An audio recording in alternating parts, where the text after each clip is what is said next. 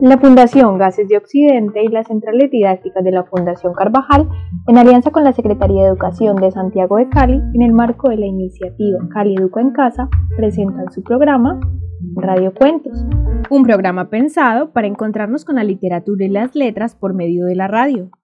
Cada semana, los días martes, viernes y sábado, llevaremos hasta tu casa diversas historias para disfrutar de la magia de la lectura y aprender en familia.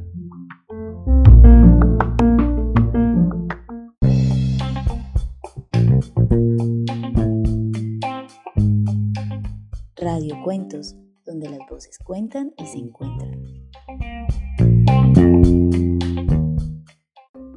No soy yo. No importa que me muera, ya viví. No sea responsable maestra, usted no es usted. Usted es esa comunidad y su región. Profesor Gustavo Castillo. Yo no soy yo, soy mi comunidad. Soy el Pacífico en todo su esplendor. Soy la tradición oral de mis ancestros que nos educaron de generación en generación, inculcándonos enseñanzas y valores para vivir en paz y en comunidad. Yo no soy yo, soy el pacífico de mis abuelos, donde la palabra era un sello que había que respetar, sin porqués y sin pregunta, sin dar vuelta atrás. Yo no soy yo, soy la música de mi región, de marimba, chirimía y violines caucanos, arrullos de Navidad, chigualos, alabaos, cantos tristes o alegres como la juga, el bunde, el currulao, el mapalé y el patacoré. Yo soy esa comunidad que canta para expresar sus sentimientos de impotencia, de marginalidad e invisibilidad.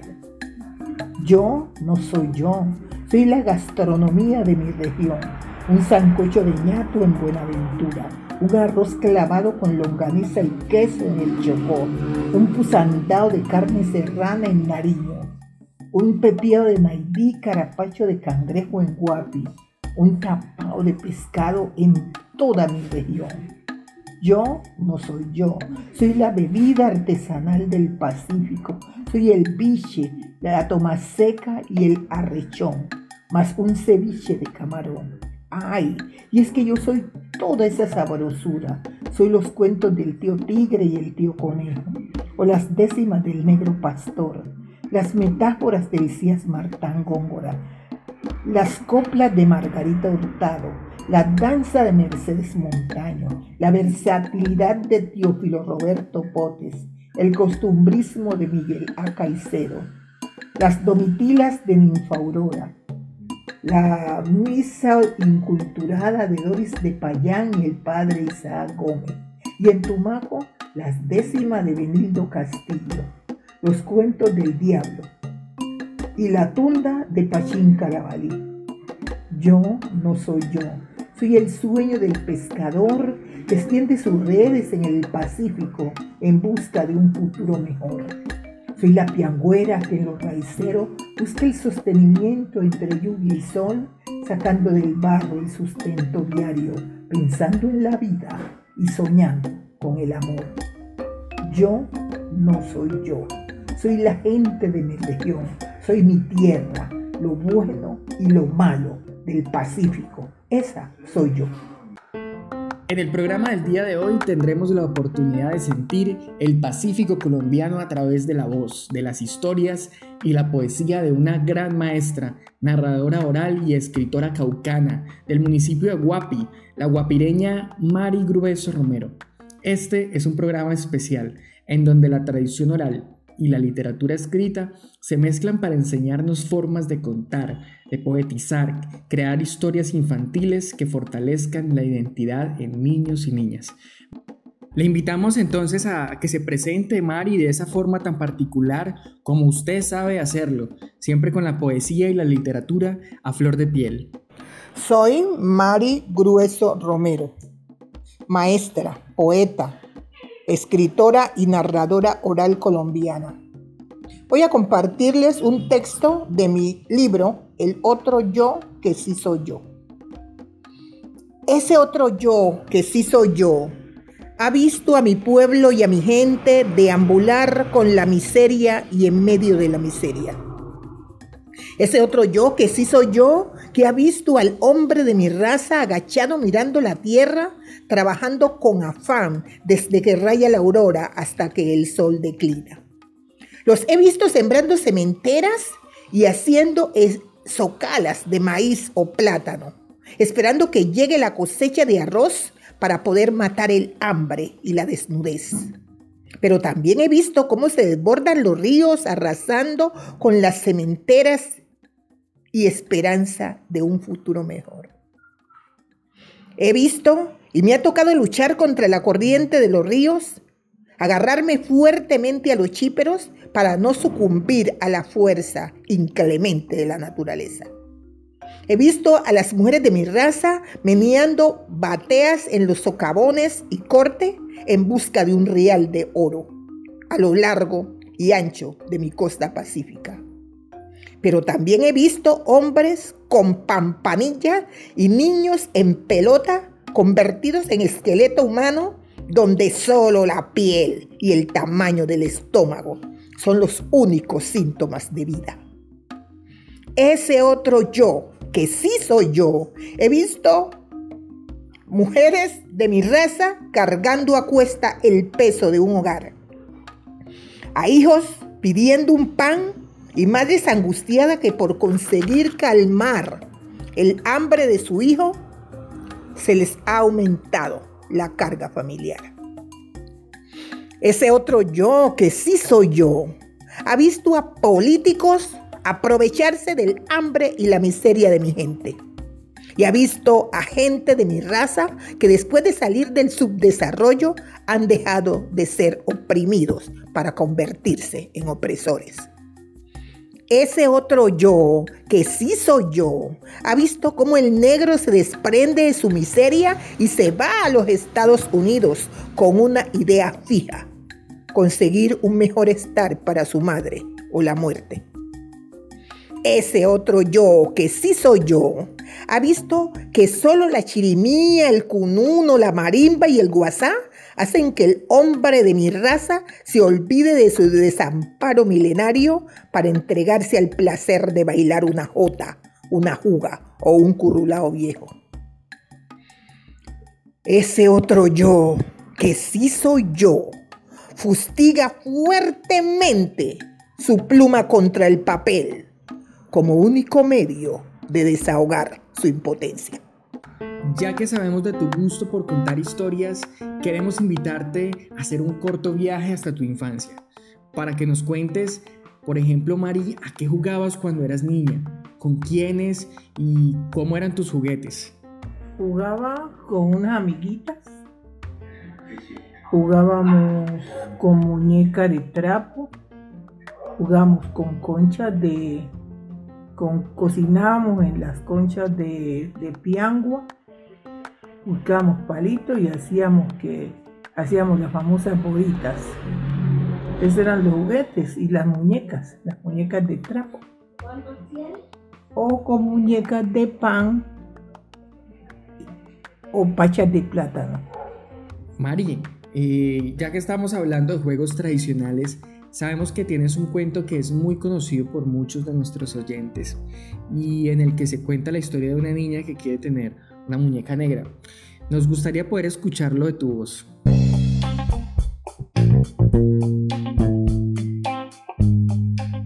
Los oídos se abren y la mente despierta. Lecturas a viva voz.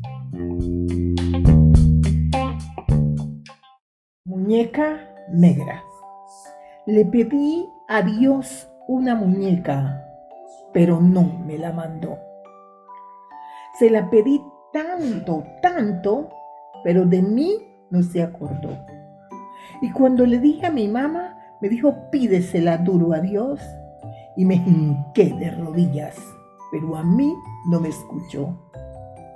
Si la pedí mañanita, antes de rayar el sol, para que así tempranito me oyera primero a yo. Yo quería una muñeca que fuera de mi color, con ojos de chocolate y la piel como un carbón. Y cuando le dije a mi taita lo que estaba pidiendo yo, me dijo que muñeca negra del cielo no manda Dios. Busca tu pedazo de trapo y hace tu muñeca voz. Yo, muy tristecita, me fui a llorar a un rincón porque quería una muñeca que fuera de mi color. Mi mamá, muy angustiada, de mí se apiadó y me hizo una muñeca oscurita como yo. Muchas gracias Mari por regalarnos tu voz y, esa hermosa historia. A mí particularmente y siempre desde que conocí esta historia me ha llamado la atención. Eh, no es muy común ver eh, este tipo de, elementos, de juguetes, en este caso las muñecas, con este color de piel. Yo, yo quisiera saber, Mari, ¿qué te inspiró a escribir este cuento? La muñeca negra me inspiró a escribirla mis recuerdos de infancia.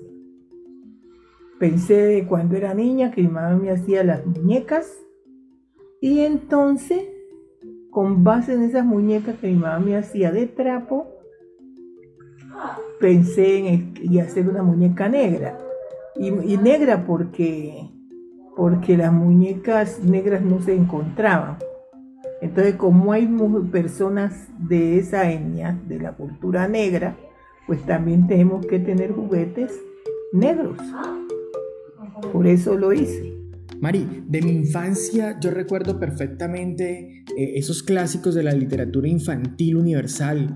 Eh, hoy vemos en las estanterías de las bibliotecas y en las librerías una fuerte tendencia hacia unas historias que tienen una fuerza en las ilustraciones, unos personajes bien diversos, eh, incluso como los que tú nos traes en tus libros, Mari. Eh, podemos citar algunos de ellos como la cucarachita mandinga, como la muñeca negra, el pico más hermoso, el gran susto de Petronila.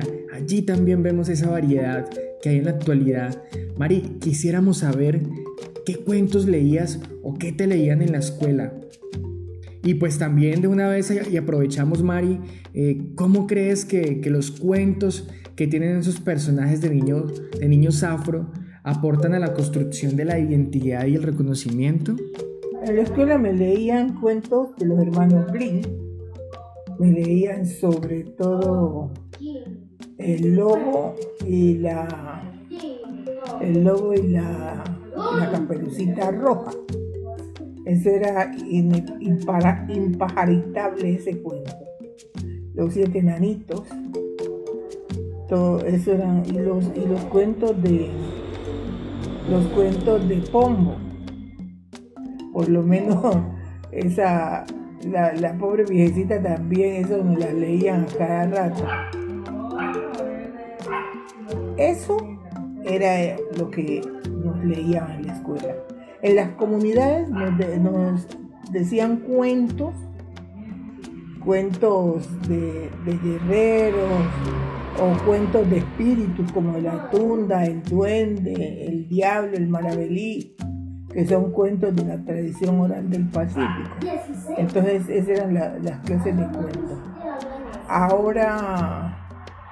Eh, bueno, ahora en mi vida de escritora estoy haciendo ese trabajo precisamente para que los niños se autorreconozcan, para que los demás nos miren desde los textos. Eso es un elemento fundamental según mi punto de vista y por eso lo hago, que los niños se sientan, se, vean en los textos, que sientan que sus historias también forman parte de, la, de los textos escolares que ellos también son protagonistas. Y le está dando, asegurando lo que vale la identidad para que ellos se autorreconozcan y puedan defender su identidad, su quiénes son y puedan pararse frente a los demás y hablar de su historia, de sus costumbres y hablar también de cómo ellos han contribuido o están contribuyendo también a la formación de este país. Es un país lector, un país que piensa, un país que cuestiona. Entonces estamos entrando al círculo de la, de la literatura universal que llama, por teniendo los negros su aporte desde los cuentos de literatura infantil. Mari, qué bueno fuera poder compartir eh, algunas de esas otras historias que, conocemos muy bien de ti, como La Niña en el Espejo. Allí, Mari, eh, sin duda hay, hay algo que, se marca como una tendencia y tiene que ver precisamente con los agüeros. Eh, Mari, ¿podrías contarnos un poco más, por ejemplo, sobre los agüeros en el Pacífico o, en tus libros?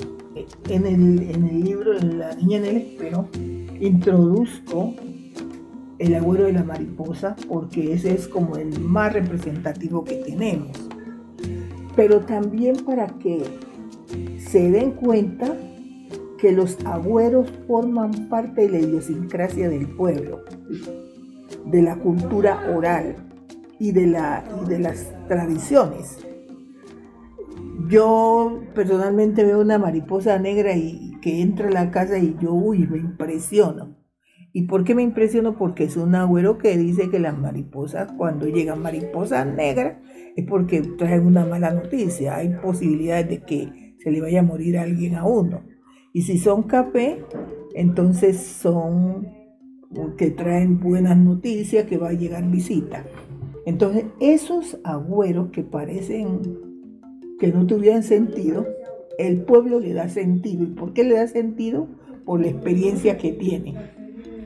El pueblo siempre cuando habla o cuando asume estos agüeros es porque ya han hecho, como quien dice, un análisis de circunstancias parecidas para concluir qué es lo que pasa con determinada clase de agüeros. Estimada maestra de la vida, Mari, ahora que mencionas esto, eh, así como los agüeros en la tradición oral, sabemos de que existen otro tipo de manifestaciones populares que buscan prevenirnos o enseñarnos algo. Por ejemplo, los dichos o los refranes. Eh, en los abuelos, eh, en mi abuela, recuerdo, por ejemplo, muy bien que eran muy presentes todo el tiempo, estaban estos dichos y refranes presentes. Y, de hecho se consideraba como una forma también de, de educarnos, ¿no? Como enseñarnos cosas de la vida. ¿Qué puedes contarnos tú al respecto sobre esto, Mari? Los mayores siempre enseñan algo. eso es inherente a uno. Muchas cosas que no están en los libros. Uno se los sigue enseñando a los hijos, a los nietos, porque de esa manera sigue transmitiendo desde la oralidad. Y es que no vamos a, dejar la oralidad así estemos inmersos pues ya en la escritura y ella en otras, otras formas. No siempre se va a leer, sino que se le dice al, muchacho, al joven, al hijo, al nieto, mira, ¿por qué no haces esto así? ¿Cómo hacemos para que una marimba suene? Si le gusta la marimba, ¿cómo se toca el WhatsApp? Que no le guste es otra cosa, pero si le gusta, se le enseña y a veces que aunque no se le, aunque no le guste, uno le enseña por si acaso. Mi nieto cuando tenía, mi nieto pequeño, cuando tenía dos años, él tocaba su WhatsApp, tocaba con uno. ¿Por qué? Porque se le enseñaba y él ya mismo me decía, abuela, abuela, y me traía el WhatsApp. Y entonces él empezaba a tocar y, y no hablaba bien, pero cantaba. Entonces yo le iba indicando cómo se hacían las cosas. Ahora ya no toca ningún bombo ni ningún nada, pero sí se le, se, le enseñó, se le enseñaba cómo debía hacer. Ellos si quieren lo siguen haciendo o si no, no lo hacen, pero ya tienen las enseñanzas que uno le va dando. Siempre uno está preparado para, para enseñarle a los hijos y a los nietos desde la oralidad algunas cosas que ellos no saben o que la saben de otra manera. Entonces uno dice, no, en mi tiempo lo utilizamos de esta manera.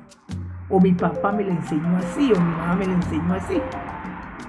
Entonces seguimos transmitiendo desde la oralidad. Maestra, cuando nos acercamos a, a, su literatura, vemos que hay una fuerte tendencia, que hay allí varios mensajes, entre ellos pues el querer rescatar las tradiciones y sin duda alguna eh, en ir hasta los territorios y contarnos desde ellos la, historia de sus personajes. Maestra, ¿el objetivo sigue siendo este? Claro, ese fue el objetivo. No, que no fuera una literatura igual a las otras. Esta es una literatura diferente que está tratando de visibilizar a la gente negra, que está tratando de dar a entender que la discriminación en el aula no debería existir y que hay que erradicarla, que los negros tenemos que autorreconocernos y valorar lo que somos y cómo somos. Hay una, serie de, de elementos que a lo que apunta esto y sobre todo pues que es una forma diferente de narrar la, historia, de, narrar las costumbres. Y, estoy incluyendo totalmente al Pacífico desde diferentes ópticas, desde la parte social, la parte económica, la, la parte cultural, la parte de la naturaleza, yo incluyo em, todas eh, eh, las cosas que nos rodean. Por, por, ejemplo, en el Gran Susto de Petronila, yo me voy a Córdoba y ahí hay una, una reserva que se llama de San Cipriano, que cualquier persona puede ir y encuentra la reserva de San Cipriano y puede darse cuenta cómo es el proceso de andar en esas brujitas hasta llegar donde uno quiere llegar y, y bañarse en el río San Cipriano y no y, y, y las costumbres que hay las normas de no echar basura, de, que no haya ruido, todas esas cosas. Entonces yo invito al lector a que vaya para esos lugares que están acá en el Pacífico. Ese está ahí en Buenaventura, San Cipriano, Córdoba es un corregimiento de Buenaventura. Entonces estoy invitando a la gente que vaya y conozca esos lugares que son ecológicos, pero además de, además de ecológicos son turísticos. Entonces, que vayan y conozcan. Estoy contando de otra manera, pero sobre todo con lugares reales, que puede ir y este lo puede tocar, es que lo puede palpar. Entonces, es otra manera de...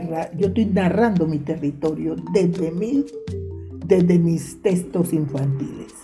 Mari, a esta hora nos escuchan muchos padres de familia pero sin duda nos escuchan también docentes que llegan a, nuestras emisiones de los martes y los viernes. Eh, Mari, ¿quisieras contarnos cómo es esa propuesta pedagógica y, cómo son esos personajes de tus cuentos? Ah, en mi caso fue, van cogido de la mano el proceso pedagógico y, y el de las historias, porque yo utilicé las historias para, para la pedagogía me parecía muy importante contarles a los niños desde lo que somos y desde nuestra misma cultura. Entonces involucré uh, eh, las dos cosas, las historias de la región, las costumbres y la pedagogía. Es una herramienta fundamental y muy poderosa en el aula de clase. Y yo eh, específicamente empecé colocando en los cuentos los nombres de mis alumnos, porque eso los estimulaba a ser mejores estudiantes. Ese era un estímulo muy importante en el aula de clase y esa herramienta me sirvió muchísimo para que mis alumnos fueran pues de lo mejor en su momento. Hay, hay textos como La niña en el espejo donde los protagonistas son de carne y hueso, son verdaderos. Los protagonistas son verdaderos. La niña que tenía en ese momento, eh, tenía que tenía como ocho años, ya hoy es una médico. Y, la mamá, con nombre propio, Alba Rocío existe, Sophie también existe, que es la mamá. Esos son personajes de la vida real, pero que estuvieron en el aula conmigo. Pero para darle más realidad al, texto, entonces están con nombre propio.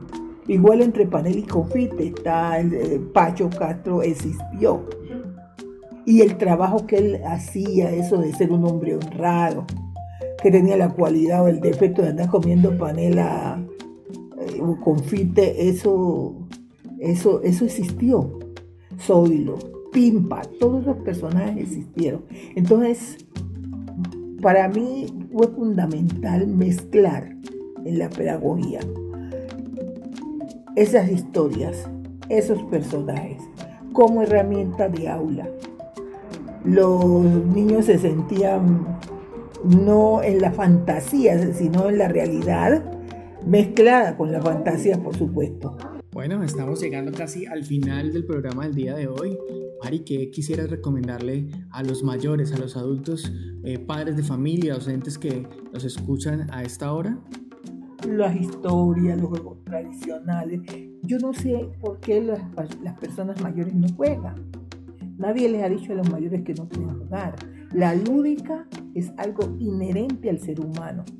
Entonces, los mismos padres pueden jugar con los hijos, pueden correr, pueden jugar la lleva, pueden jugar las rondas y pueden, pueden leer las historias o pueden contarle de forma oral también la tradición oral.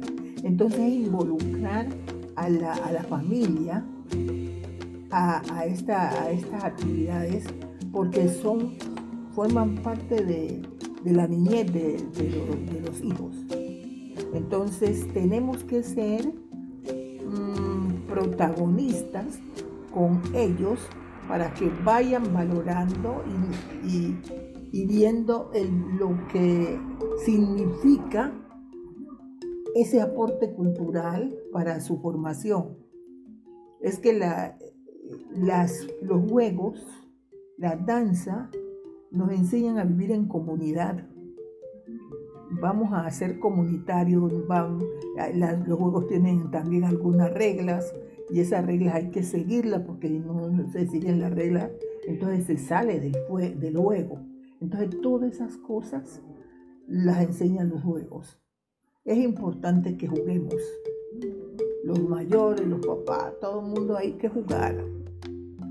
Maestra Mari, muchas gracias por habernos acompañado en este episodio de Radio Cuentos, donde las voces cuentan y se encuentran. Hasta este momento y hora los acompañó Eduard Isao. Muchas gracias.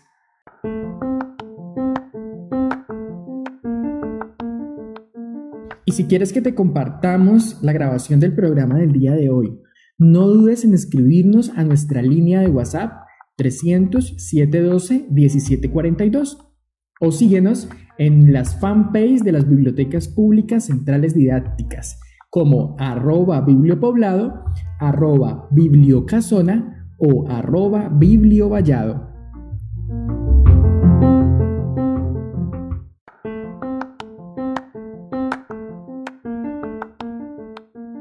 Las bibliotecas públicas centrales didácticas de la Fundación Carvajal y la Fundación Gases de Occidente desde la iniciativa Cali Educa en Casa, presentaron su programa